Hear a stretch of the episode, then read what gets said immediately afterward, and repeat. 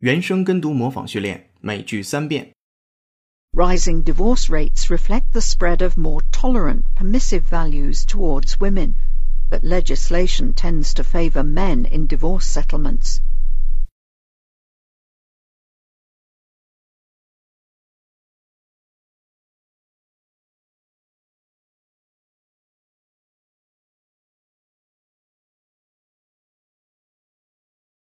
Rising divorce rates reflect the spread of more tolerant, permissive values towards women, but legislation tends to favor men in divorce settlements.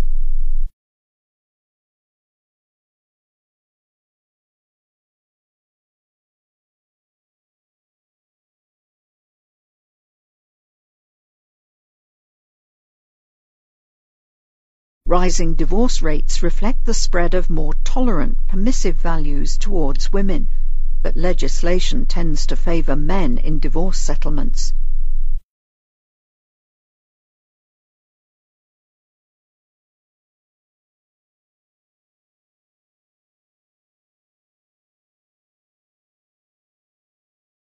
I think that cities that are seen as more racially tolerant and also ethnically and racially diverse tend to be the places that have the most innovation.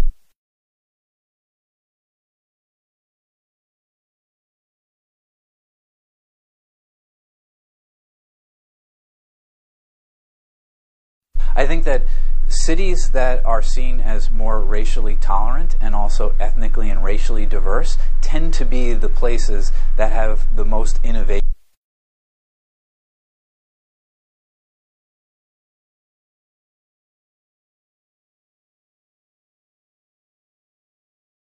I think that cities that are seen as more racially tolerant and also ethnically and racially diverse tend to be the places that have the most innovation.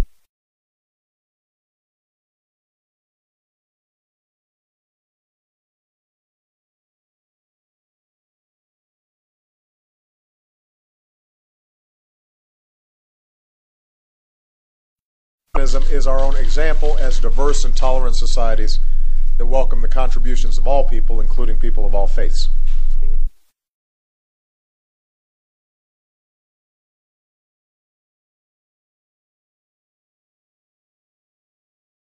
is our own example as diverse and tolerant societies that welcome the contributions of all people, including people of all faiths.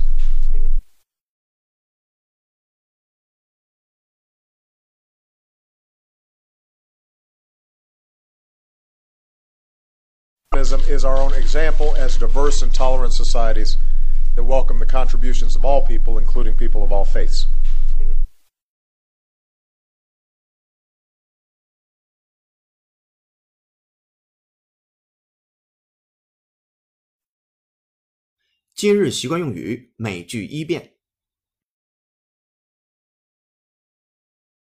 Our problem is Dad and Mom are happy where they are.